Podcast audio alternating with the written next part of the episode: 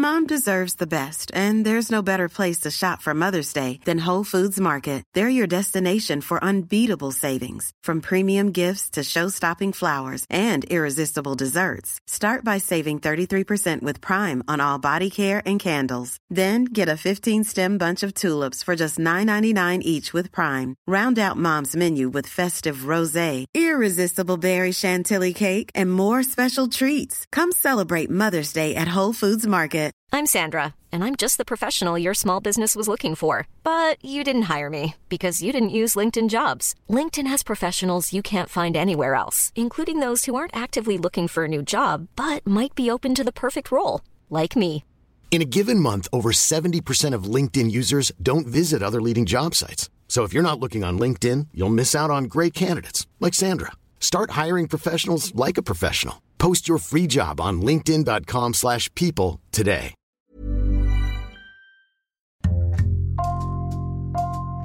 Bonjour, c'est Jules Lavie pour Code Source, le podcast d'actualité du Parisien. Pour beaucoup d'entre nous, le confinement a été une période d'introspection. Vous avez peut-être, vous aussi, eu envie de déménager ou carrément de changer de vie. Pour accompagner cette réflexion, Code Source vous propose pendant ses vacances d'été six témoignages d'hommes et de femmes qui ont déjà franchi le pas au micro de Claudia Prolongeau. Aujourd'hui, Fabrice, 42 ans, marié et père de trois filles, journaliste, il a abandonné son CDI au Figaro pour prendre le large. Je devais rencontrer Fabrice Amédéo à Levallois, où il vit une partie du temps avec sa famille. Mais la reprise du chantier de son bateau après le confinement et le départ d'une course prévue le 4 juillet ont bousculé son emploi du temps et il m'a finalement raconté son histoire à distance, depuis son jardin de la Trinité-sur-Mer, dans le Morbihan, où il vit l'autre partie du temps. C'est une transmission euh, père-fils, la voile dans notre famille. Mon père faisait de la voile euh, quand j'étais un enfant. Tous les étés, on faisait de la voile en famille, et donc euh, voilà, très très jeune, j'ai eu cet amour, euh, cet amour de l'océan. J'ai toujours été tiraillé euh, par euh, une passion en fait pour l'océan et l'envie de devenir marin et d'en vivre et de ne faire que ça, et en même temps la nécessité et l'envie de faire des études et d'avoir une carrière, on va dire, plus conventionnelle. C'était aussi peut-être le fruit de mon éducation. Et donc j'ai fait des études. J'ai d'abord fait des études de philo à, Nantes. Et puis ensuite j'ai débarqué à Paris euh, en 2000 pour faire Sciences Po. Et à l'issue de Sciences Po, je suis rentré au Figaro. Étudiant à Sciences Po, il découvre la vie de la capitale avec ses avantages et ses inconvénients. Je me rappelle que j'avais trouvé la vie parisienne très difficile au début, mais en même temps étant étudiant, euh, on a moins de contraintes que quand on est par exemple père de famille. Donc euh, assez rapidement, je m'étais quand même fait à cette vie et que j'avais trouvé quand même assez sympa. Et c'est vrai que les premières années, quand j'étais journaliste, euh, j'avais mon petit scooter. J'étais un peu en mode bobo, quoi, vous voyez. Donc euh, j'avais quand même la belle vie à Paris, avec euh, l'opportunité de, faire beaucoup de choses au niveau culturel, euh, de rencontrer beaucoup de monde. Donc c'est vrai qu'il y a quand même quelque chose de très attirant dans cette vie-là. Et je trouve que c'est quand on commence à fonder une famille que ça devient difficile parce que il y a la problématique du logement, le rythme s'accélère parce qu'il faut, on ne vit plus que pour soi-même, on vit aussi pour pour ses enfants. Il faut s'en occuper et donc ça densifie énormément le quotidien. Et là, j'ai vraiment trouvé qu'il y avait une, euh, rupture dans, ma vie, un avant et un après, et que là, du coup, la vie parisienne devenait vraiment difficile. Au Figaro, Fabrice commence par traiter de l'actualité des PME, puis de celle des marchés financiers. Il passe ensuite à la rubrique des transports et couvre la SNCF et Air France, notamment au moment du crash Rio-Paris en 2009. Il trouve son travail passionnant et tente en parallèle d'entretenir son autre passion. En 2010, il se fixe comme défi et comme objectif de faire la route du Rhum, une traversée de l'Atlantique en solitaire entre Saint-Malo et Pointe-à-Pitre en Guadeloupe. Je fais ça vraiment en mode amateur euh, sur un classe 40, un bateau de 12 mètres. Je me rappelle très bien quand je suis parti de la maison à Levallois, ma femme me dit euh, promis, hein, une seule, hein, une seule fois. Dis promis, c'est le rêve d'une vie. Je fais ma traversée en solo et plus jamais je, je refais ça. C'était mon Everest personnel. Fabrice est sincère. Cette route du Rhum, il veut la faire une fois et passer à autre chose. Mais dans cette longue course en solitaire qui dure trois semaines, un moment va le faire radicalement changer d'avis. En arrivant en Guadeloupe, on va pas directement franchir la ligne d'arrivée à Pointe-à-Pitre, on fait le tour de l'île. J'ai fait le tour de l'île de nuit et euh, le lever du soleil quelques heures avant de franchir la ligne d'arrivée. Tout d'un coup, la, Guadeloupe c'est c'est révélé à moi en fait. C'est la première fois que j'allais en Guadeloupe hein. et j'ai eu une émotion euh, absolument euh, immense. Hein. Et je me suis dit en fait, euh, ça fait trois semaines que je souffre sur l'océan Atlantique et que je me suis promis que c'était une folie de, de, faire ce que j'ai fait et que je le referais pas. Et en fait, euh, juste pour revivre ce moment-là, j'ai envie de continuer à naviguer. Euh, juste pour revivre cette émotion, j'ai envie de repartir au large et d'en faire ma vie. Devant cette évidence qu'il ne peut plus nier, Fabrice commence à s'organiser. Quelques jours par semaine, il prend un hôtel à la Trinité-sur-Mer, là où son bateau est amarré, pour pouvoir s'entraîner. Je l'ai dit à ma femme et elle m'a plutôt soutenu, elle a été compréhensive. Et donc à partir de là, j'ai continué ma carrière de journaliste, mais en, ayant vraiment envie de persévérer dans le métier de navigateur. De 2011 à 2014, il multiplie les compétitions sur un bateau de 12 mètres. Il refait la route du Rhum, se lance dans la Transat Jacques Vabre, une course en double qui a lieu tous les deux ans, et en 2014, il a une idée folle. Ça faisait un petit moment que je me disais qu'après avoir traversé l'Atlantique, euh, j'aurais envie de faire le vent des globes, le tour du monde en solitaire, sans escale et sans assistance. Et du coup, euh, c'est en 2014, en fait, à l'arrivée de la route du Rhum, j'ai fait une très belle course. J'ai fini 9 sur 45. Je crois que j'étais le premier amateur. Et du coup, je me suis dit, bon, qu'est-ce que je fais maintenant? Est-ce que je repars pour un cycle de 4 ans pour faire des routes du Rhum et des transats Jacques Vabre? Ou est-ce que je passe à l'échelon supérieur? Et donc j'ai opté pour ce projet fou de faire le vent des globes. Et là, je me suis rendu compte que j'arrivais vraiment dans un corner, c'est-à-dire que je pouvais plus à la fois euh, avoir une évolution de carrière normale dans une entreprise et euh, progresser sur l'eau euh, comme il se devait pour réussir à, faire le tour du monde en fait.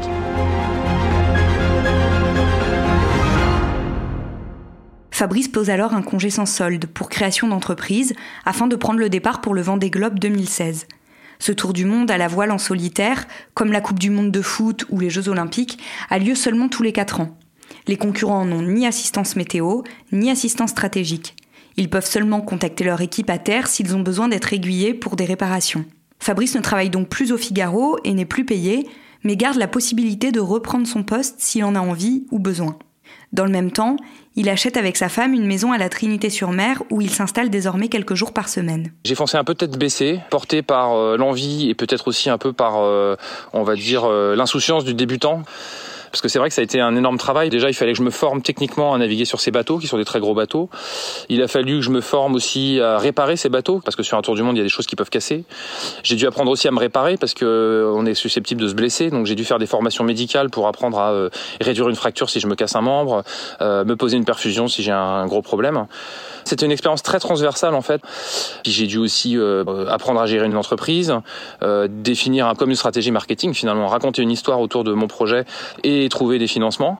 Donc ça a été un énorme travail. J'ai même fait cette année-là un master à HEC parce que je me sentais pas capable de gérer ce projet euh, comme ça. Et j'ai trouvé des sponsors.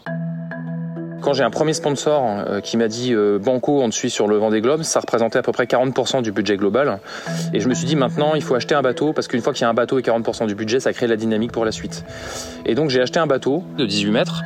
Et ce bateau, à l'époque, il était en train de faire, c'était en 2015, un tour du monde. Et donc j'ai acheté ce bateau alors qu'il était en mer, dans l'océan Indien, et qui faisait son tour du monde.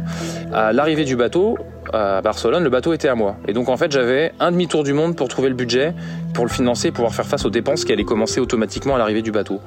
Et donc en fait, j'ai pas vraiment eu le temps de me, poser la question parce que j'avais une obligation de réussir. J'allais sur la cartographie du site internet de la course et je voyais le bateau naviguer, naviguer, évoluer et traverser les, régions du globe les unes après les autres et donc se rapprocher de Barcelone. Et je savais qu'il fallait que je trouve. Et donc en fait, euh, quand on est un peu euh, dos au mur et qu'on n'a pas de plan B, on, on, se pose pas de questions, quoi. Et donc je me suis pas vraiment posé de questions, j'ai jamais vraiment douté. Les sponsors permettent à Fabrice de financer chaque année le bateau qu'il a acheté, les voiles, l'équipe qui s'en occupe toute l'année, mais aussi de se verser un salaire qui lui permet aujourd'hui de gagner à peu près la même chose que lorsqu'il était journaliste. Pour moi, c'était une question de principe en fait. Déjà, je savais qu'en quittant euh, euh, ce métier, j'allais être plus absent, et je voulais pas que vis-à-vis de ma femme, ça s'en ressente au niveau de notre euh, notre niveau de vie, de, de la possibilité éventuellement de partir en vacances, faire des cadeaux à nos enfants, etc. Et donc pour moi, c'était vraiment une condition sine qua non. Je voulais pas perdre en salaire. Après plus d'une année de préparation, le jour du départ du Vendée Globe arrive enfin. Le 6 novembre 2016, vers 13h, 29 concurrents prennent le départ pour cette course en solitaire, sans assistance et sans escale autour du monde. Je me rappelle très très bien parce que pour un projet euh, comme le mien, un projet entrepreneurial finalement, c'est une grande victoire de franchir la ligne d'arrivée, mais c'est déjà une grande victoire de franchir la ligne de départ parce que ça a été énormément de travail le parcours du combattant pour convaincre les banques, pour financer le bateau. Et du coup, j'ai savouré chaque instant de cette journée de novembre 2016. On quitte le port et pour gagner la ligne de départ, on, remonte le chenal des Sables d'Olonne. Là, il y a 300 000 personnes qui sont là.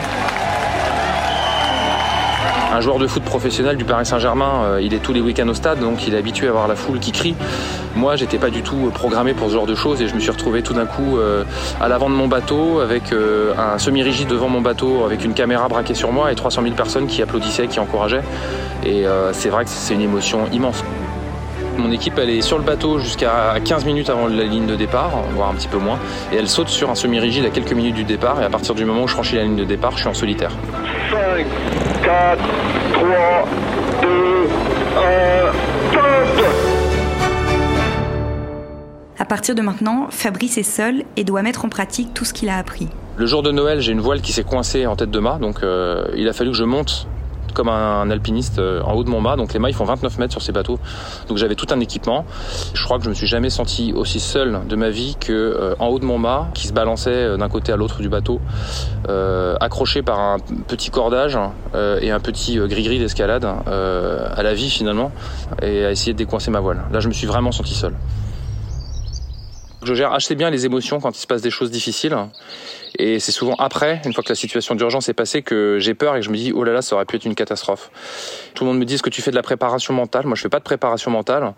Je pense que ma préparation mentale, moi, ça a été euh, toutes ces années à faire métro boulot dodo et à avoir une envie euh, immense finalement de, de faire ce que je fais aujourd'hui. Et ça me donne une telle énergie, une telle flamme pour tout faire que j'ai pas besoin de préparation mentale. C'est ce qui fait aussi la magie de ces aventures, c'est qu'on vit chaque jour finalement toutes les nuances des émotions qui sont possibles dans une journée ou dans, une vie ou dans une semaine euh, peut-être à terre. On passe de l'euphorie à la tristesse, euh, du désespoir euh, à la joie, de la contemplation à l'inquiétude. Donc tous les jours je doutais et tous les jours en même temps j'avais une victoire ou une récompense offerte par l'océan qui faisait que je savais que j'étais sur le bon chemin. Si j'avais fait ça plus tôt, je pense que j'aurais pu être plus performant parce que j'aurais progressé plus vite. Mais le métier de journaliste m'a vraiment apporté beaucoup de plaisir et, et de satisfaction pendant 12 ans. Et donc, je ne me voyais pas tourner la page avant. C'était pas faute de mieux, j'ai vraiment aimé ce métier. Donc, je pense que c'est vraiment arrivé au, au bon moment.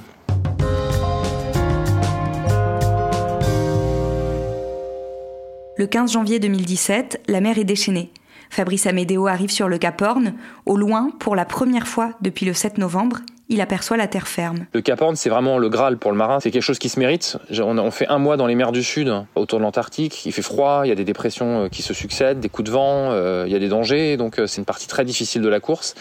Et quand on franchit le Cap Horn, c'est la libération parce qu'après on va enfin faire une route nord pour retrouver des latitudes plus clémentes, la chaleur, le soleil, et puis la ligne d'arrivée qui se rapproche. Et voilà les amis, le Cap Horn, c'est incroyable.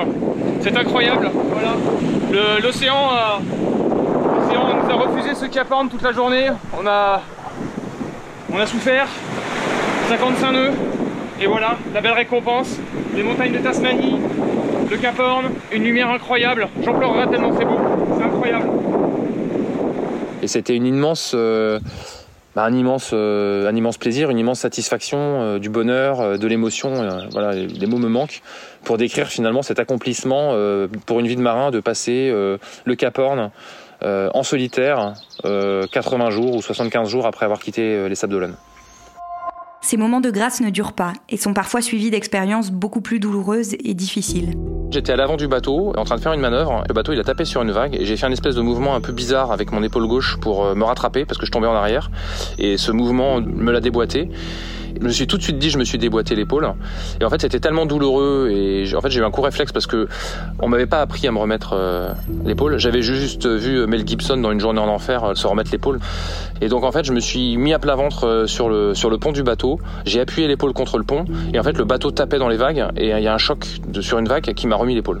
Cette fois, il a eu de la chance, Fabrice en a conscience. Il sait que ça pourrait ne pas toujours se passer comme ça, et ça aussi, ça a été un critère à prendre en compte dans l'organisation de sa nouvelle vie. C'est de ma responsabilité de père de famille et aussi d'entrepreneur de regarder le risque, c'est une notion importante. Donc pour ça, il y a des assurances. Euh, il y a une assurance bien sûr euh, sur le bateau. Il y a une assurance homme clé euh, au niveau de l'entreprise pour que si je décède en mer, et eh ben on puisse, il y ait quelqu'un qui puisse ben, gérer finalement la, la, couture de la boîte, le paiement des derniers prestataires, fournisseurs, etc.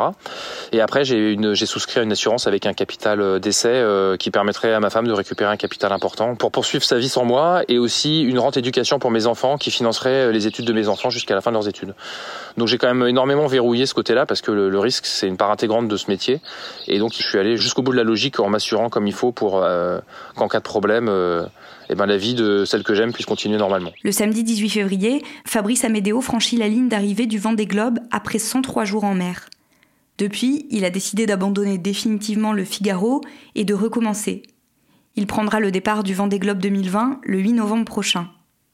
Quelquefois, on lui a dit qu'il abandonnait sa famille, voire qu'il y avait dans son comportement une forme de lâcheté. Mais Fabrice ne quitte pas tout du jour au lendemain. Pour pallier ses absences, le quotidien de sa famille est parfaitement organisé en amont, et paradoxalement, il pense même que ces longues périodes de séparation les ont parfois rapprochés. C'est vrai que je suis assez absent. Mais en fait, je vais vous dire, je pense que je suis euh, pas plus absent qu'un papa qui est commercial et qui est sur la route une partie de la semaine. La chance que j'ai, c'est que quand justement je suis, euh, je travaille à la maison, bah, je suis comme un freelance finalement qui travaillerait chez lui. Donc je peux emmener les enfants à l'école le matin et je peux les récupérer à 16h30 et me remettre au boulot le soir ensuite. Donc finalement, on a trouvé une manière de vivre bah, qui est assez harmonieuse finalement, où quand je suis là, je suis vraiment là euh, à fond. Et puis quand je suis absent, je suis très absent. Après, euh, l'absence c'est quelque chose d'assez relatif.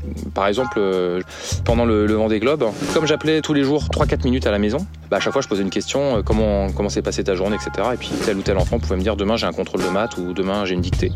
Et le surlendemain quand j'appelais, à chaque fois je me rappelais de la dictée ou de l'événement qui avait eu le jour même et je demandais. Et je pense que c'était un peu mon lien avec la Terre de me rappeler de la vie de celle que j'aime. Et j'ai été finalement, tout en étant très absent, assez présent. Et c'est vrai que par exemple, les mois avant le Vendée Globe, j'étais absorbé par tout ce que j'avais à faire. Mon téléphone sonnait sans arrêt, j'avais des emails, donc j'étais un peu suspendu à, mon smartphone. Et j'ai paradoxalement quasiment été plus présent, plus tourné vers ma femme et mes enfants en étant absent.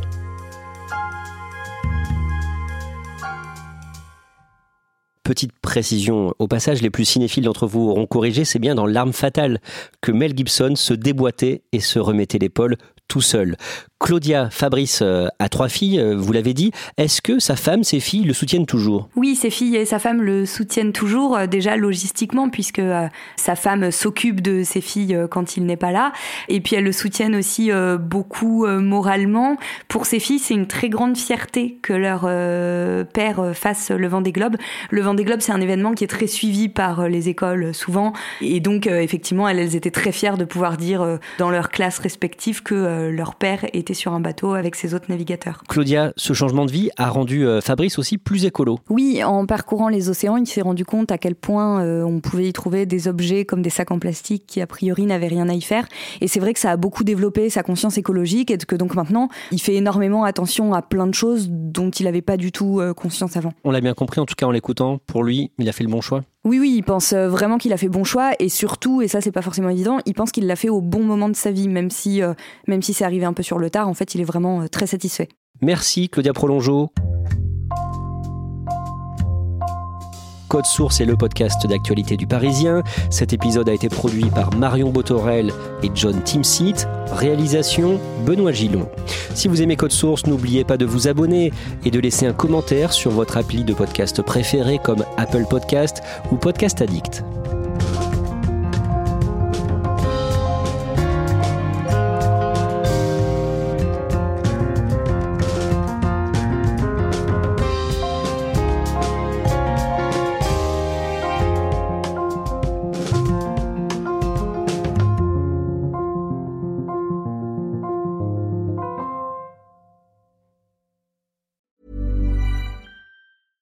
Imagine the softest sheets you've ever felt. Now imagine them getting even softer over time. That's what you'll feel with Bowl and Branch's organic cotton sheets. In a recent customer survey, 96% replied that Bowl and Branch sheets get softer with every wash. Start getting your best night's sleep in these sheets that get softer and softer for years to come. Try their sheets with a 30-night guarantee. Plus, get 15% off your first order at bowlandbranch.com. Code BUTTERY. Exclusions apply. See site for details.